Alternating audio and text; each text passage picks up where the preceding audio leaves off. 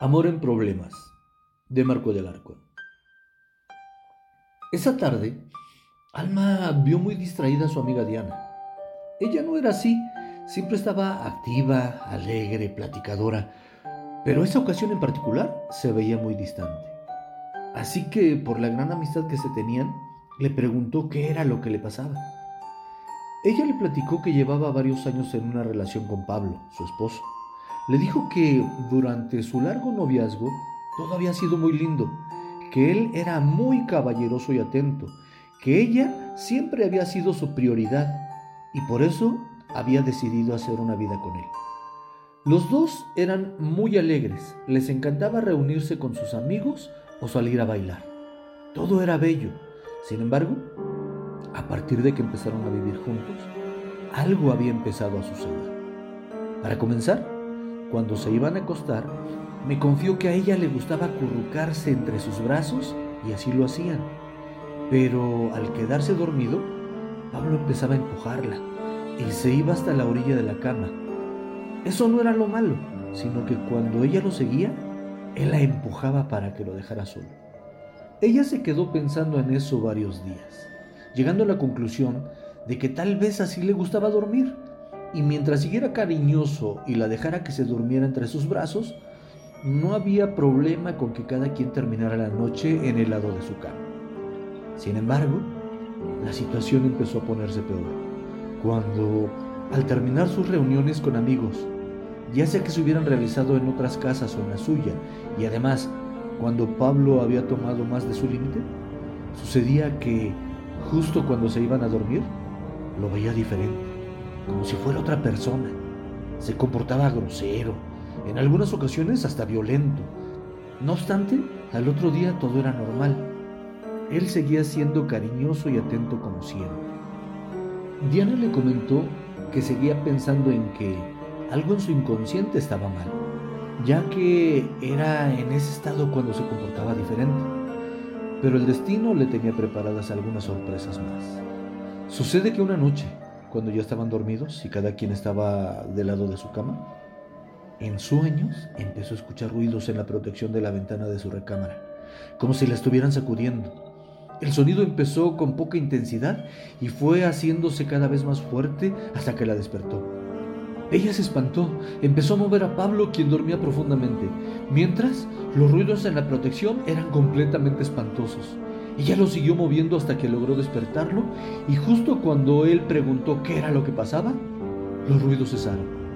Pero Diana estaba horrorizada, temblando de miedo.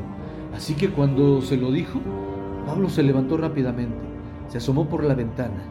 Afuera no había nada. En ese momento, la noche era pasible, pero ella seguía muy alterada. Él regresó a la cama, la abrazó y se volvieron a dormir no sin antes apartarse a su lado. Sin embargo, ella ya estaba tranquila. Los ruidos se habían ido. No se dio cuenta ni en qué momento se quedó dormida. A la siguiente mañana, platicó con Pablo lo sucedido. Le dijo también que le había dado mucho trabajo despertarlo, que ella estaba aterrada y él no despertaba. Pablo la abrazó y acarició diciendo que ya había pasado, que él se había asomado, pero que no había nada afuera. No obstante, Diana había pasado una noche horrenda. Por ello, a menudo se preguntaba qué era lo que había sucedido y cada vez más se convencía de que había sido un sueño. Y así empezaron a pasar los días. Otra noche, después de una grata reunión de amigos, Diana y Pablo tomaron su auto para regresar a su casa. Muy contentos reían, platicaban sobre la gran amistad que tenían con ese pequeño círculo y sin darse cuenta llegaron a su casa. Al caminar hacia la puerta, Diana sintió que algo no estaba bien, pero no dijo nada. Al abrir la puerta, sintieron como un aire frío salía de la casa. Se quedaron viendo sin decir palabra. Cuando encendieron la luz, se dieron cuenta que toda su casa estaba llena de agua. Su sala, su comedor, sus recámaras, todo estaba empapado. Pablo se dirigió inmediatamente al baño, Diana a la cocina para cerrar las llaves, pero Ambas estaban cerradas. No había fugas, pero la casa estaba inundada. Sin saber cuál había sido el motivo, ambos tomaron los utensilios de limpieza y empezaron a sacar el agua. No dijeron nada, pero cada quien en su interior se preguntaba qué había sucedido. Terminaron de secar los pisos, guardaron las cosas y se fueron a dormir. Por el cansancio de esa gran actividad, ambos se quedaron dormidos rápidamente. En otra ocasión, la reunión se llevó a cabo en su casa. Llegaron sus amigos, cenaron, convivieron, platicaron durante horas. Todo había sido agradable. Cuando las amistades se despidieron y empezaron a marcharse, los anfitriones comenzaron a recoger, acomodar las cosas de la casa. Al terminar, se sirvieron la última copa del día y se fueron a la sala. Estaban felices degustando plácidamente su bebida. De repente, la puerta principal se cerró con un gran golpe que los sobresaltó. No había corrientes de aire. Además, en la parte exterior se escuchaban ruidos extraños. Pablo se dirigió hacia la salida. Cuando quiso abrir la puerta, ésta se resistía, como si alguien desde afuera la jalara. Él trató de abrirla con fuerza, pero por más intentos que hizo, no pudo abrirla. Entonces, Diana se asomó por la ventana. En ese momento, se escuchó un ruido escalofriante algo que parecía entre un aullido y un lamento. A ambos se les arizó la piel. Ella corrió hacia él y lo abrazó fuertemente. Después de unos instantes, la puerta ya no opuso resistencia. Ambos se quedaron muy nerviosos. Salieron, pero en la calle no había nada, como si solo ellos hubieran escuchado lo sucedido.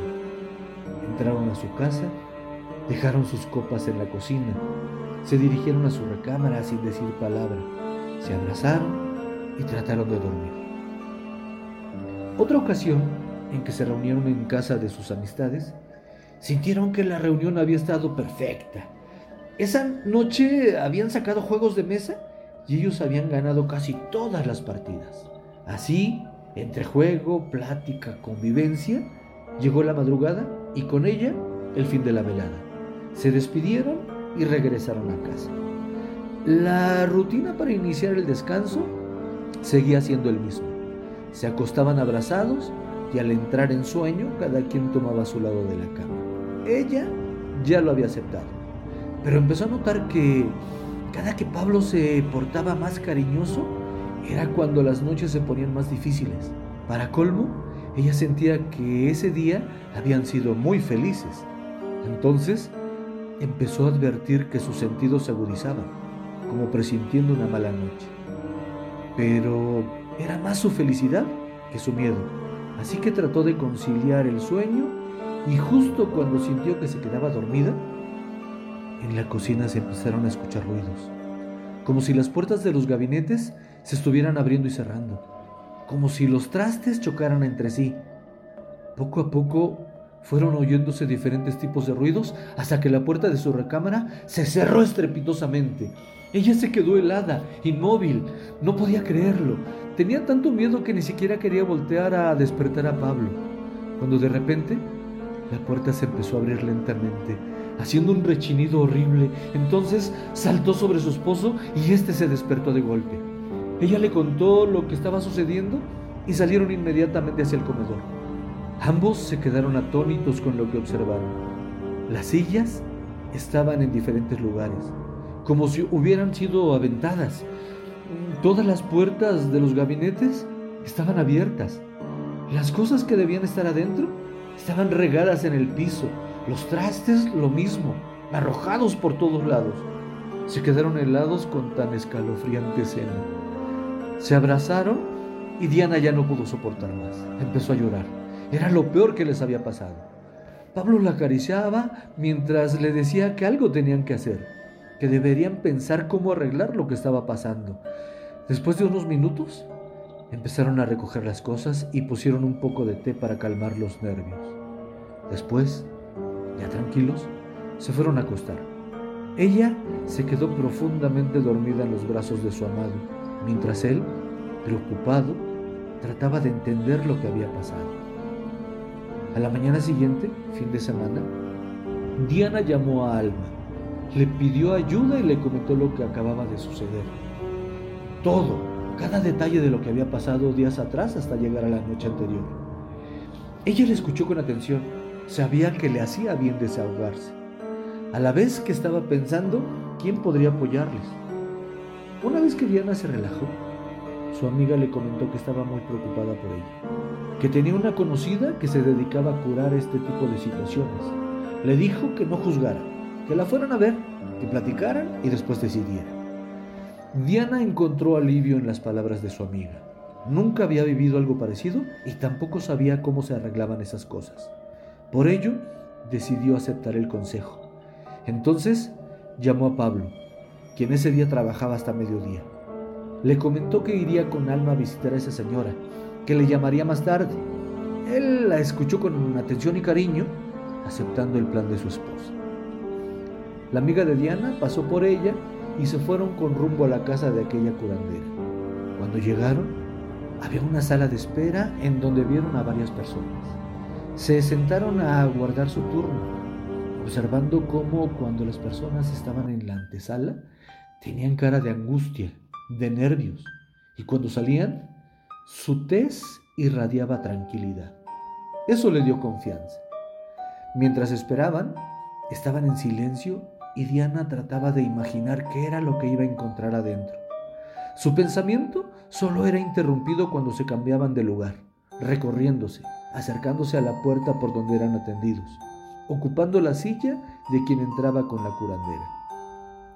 Cuando le tocó su turno, entraron ambas amigas y lo que vieron fue algo completamente diferente a lo que esperaban. Allá adentro era como otra sala, con sillones, ventanales, muchas plantas, es más, lleno de plantas, lo que hacía que el lugar fuera muy apacible. La señora estaba sentada en un sillón individual. A sus costados, otros sillones individuales haciendo un círculo. En medio, una mesita de centro con una plantita muy frondosa, llamada cuna de Moisés. Ella le señaló a Diana el sillón que estaba a su lado, como si supiera que ella era la que requería su apoyo. A la amiga no le dijo nada, por lo que se sentó en el lugar siguiente. Inmediatamente después de haberse sentado, tomó la mano de Diana y acariciándola, le empezó a decir que no se preocupara, que había llegado al lugar indicado, que sabía que había vivido cosas feas. Y sin más, la curandera empezó a decirle lo que había pasado, por lo que ambas se quedaron completamente sorprendidas, ya que no hubo necesidad de decir nada. Fue como si esa señora hubiera presenciado todo. De pronto, entró una señorita con una charola y unas tazas de té. Les dio una a cada quien. La señora, con una voz muy apacible, les dijo, tómenlo, necesitan estar tranquilas. Ella tomó un sorbo y después les dijo, todo lo que ha pasado a usted lo he percibido. Puedo ver lo que pasó en su ventana, su recámara, su comedor su cocina, pero no puedo saber cuál es el origen de lo que sucede. Por lo tanto, Necesito ir a su casa para saber de dónde viene todo. Pero tendrá que ser hasta el próximo martes, dijo la anfitriona. A Diana no le pareció eso, pues ella quería llevarse a la curandera ese mismo día, y eso fue lo que le dijo. Pero la señora le comentó que no podía visitar una casa cualquier día, pues tenía que ser dentro de los días permitidos. Sin embargo, se levantó dirigiéndose a un anaquel del que sacó una botella con un líquido verde transparente. Se lo dio a Diana, le dijo que con ese remedio mojara unas bolitas de algodón, que las colocara en las esquinas superiores de su casa, justo donde se juntan las paredes con el techo, y que así no pasaría nada hasta que ella fuera. Entonces, al mismo tiempo, como si se hubieran puesto de acuerdo, se levantaron las tres. La curandera le dio la mano a Diana para despedirse. Después se despidió Alma y al caminar hacia la puerta, la señora les dijo que regresaran por ella el martes, antes de las seis de la tarde. Dicho eso, salieron de su privado y mientras cruzaban por la sala de espera, Diana percibió una sensación de serenidad. En ese momento entendió por qué todos al salir llevaban una cara de tranquilidad. En el camino de regreso a casa, iban platicando de todos sus asombros, desde ver las caras de las personas cuando entraban y las expresiones cuando salían.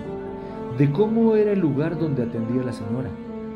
¿Cómo había sabido quién de las dos era la que tenía problemas? Se rieron mucho de que solo recibió a Diana y a la amiga ni la peló. Después de unas buenas carcajadas, continuaron hablando de su asombro. ¿Cómo era que sabía todo lo que había sucedido? Ahora necesitaban hacer la curación en la casa.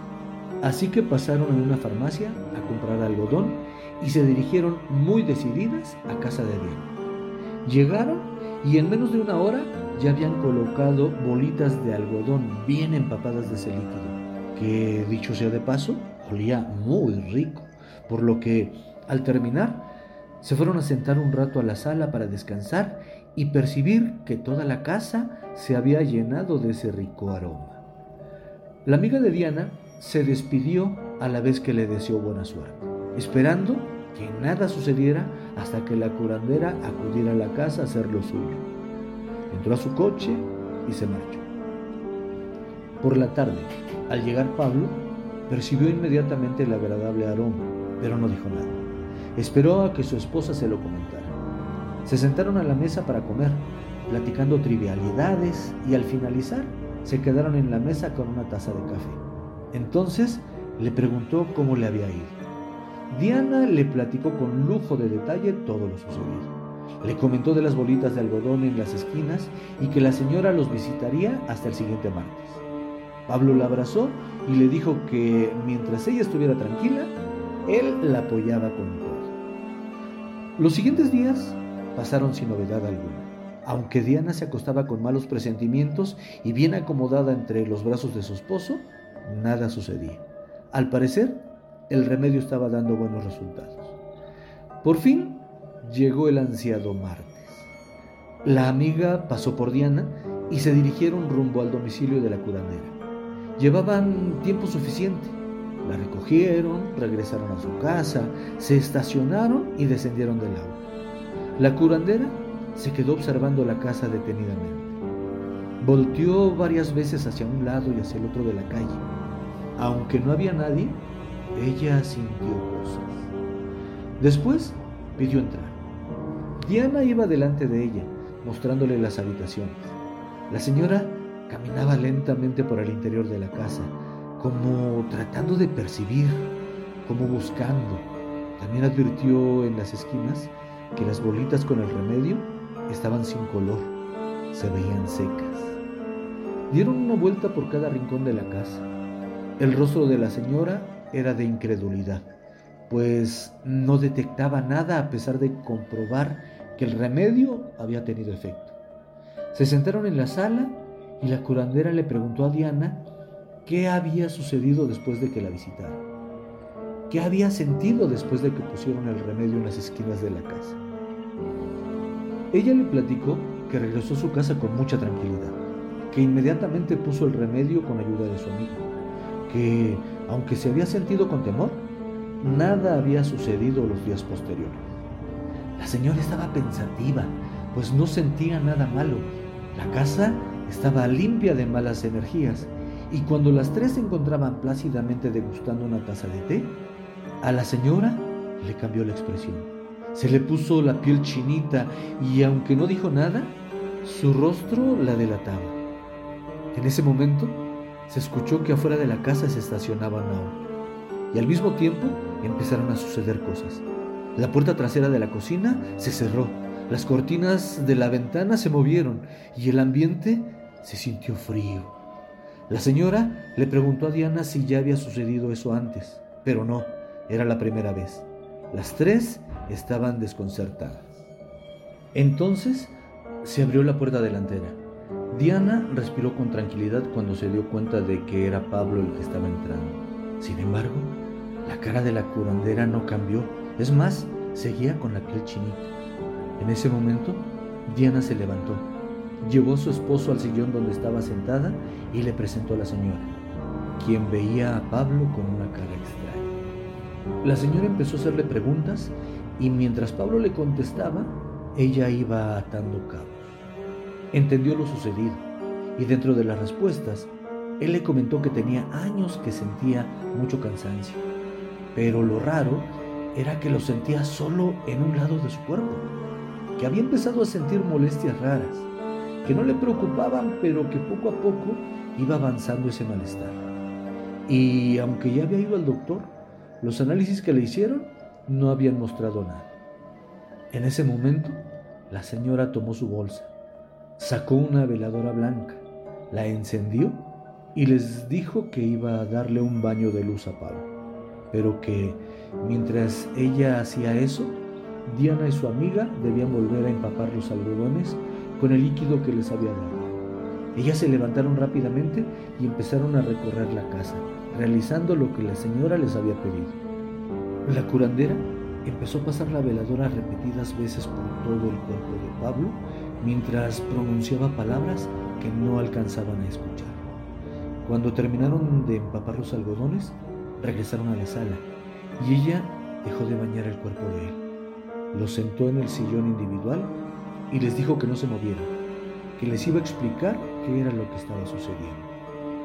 Les dijo que al llegar al fraccionamiento detectó energía, pero que no era mala, que vio a varios niños, por eso volteaba a la calle cuando estaba fuera de la casa, que esos pequeños eran almas perdidas, que había que orar por ellos, pero que lo que le pasaba a Pablo era distinto. Les dijo que ella había percibido que Pablo tenía a un ente pegado a él, que ya lo tenía por mucho tiempo, por eso sentía esas molestias, pero que cuando se casaron y empezaron a vivir juntos, a esa entidad no le pareció, que sentía el malestar en medio cuerpo porque ya estaba a punto de poseerlo, que estaba haciendo cosas malas para espantarla y alejarla, debido a que le estaba quitando la atención de Pablo.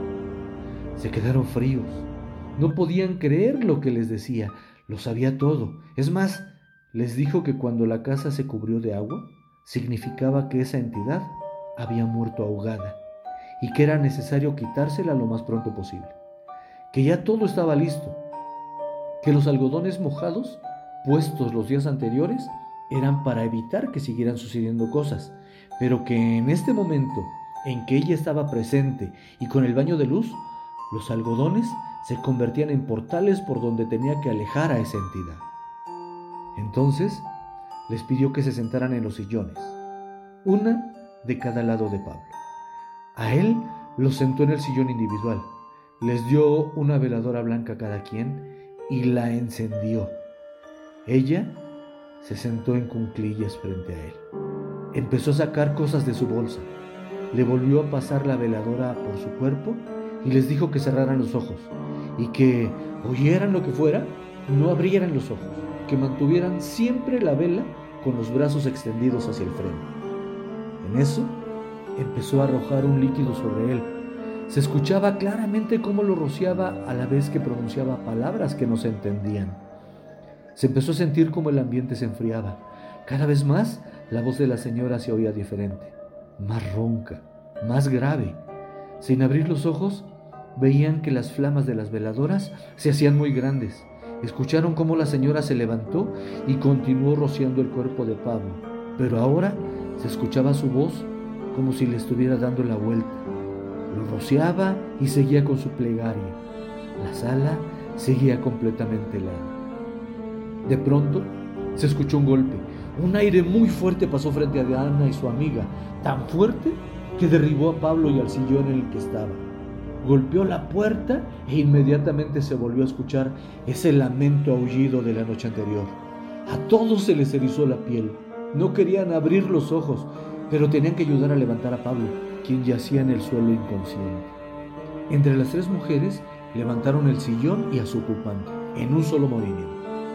Poco a poco, la temperatura se fue normalizando. Las veladoras estaban extintas.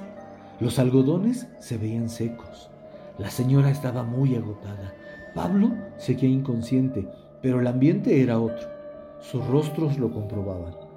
Todas se recostaron en los sillones, con la cabeza hacia atrás, exhaustas. Después de unos segundos, Pablo empezó a reaccionar. Diana corrió hacia él, se abrazaron, los dos lloraron un buen rato. La señora sacó de su bolsa un té y pidió a la amiga que lo preparara. Se quedaron un tiempo más en la sala descansando mientras tomaban la infusión. La señora les comentó que todo estaba bien, que ese ente, aunque era malo, ya se había ido, que no regresaría, que el acto realizado, la curación hecha ese día y la de la ocasión anterior, los protegería indefinidamente. Que no se preocuparan, que las actitudes violentas de Pablo eran provocadas por la entidad, que de hoy en adelante disfrutarán de su amor. Sin más ni más, todos se levantaron y se unieron en un solo abrazo. Estaban agotados, pero en paz. Sentían una gran tranquilidad y al salir para llevar a la curandera a su casa, había un coche negro esperándola afuera, como si hubiera sabido en qué momento llegar. La noche estaba apacible. La curandera volteó para todos lados y les dijo que habían tenido ayuda, que los niños ya no estaban, pues habían venido por esa entidad.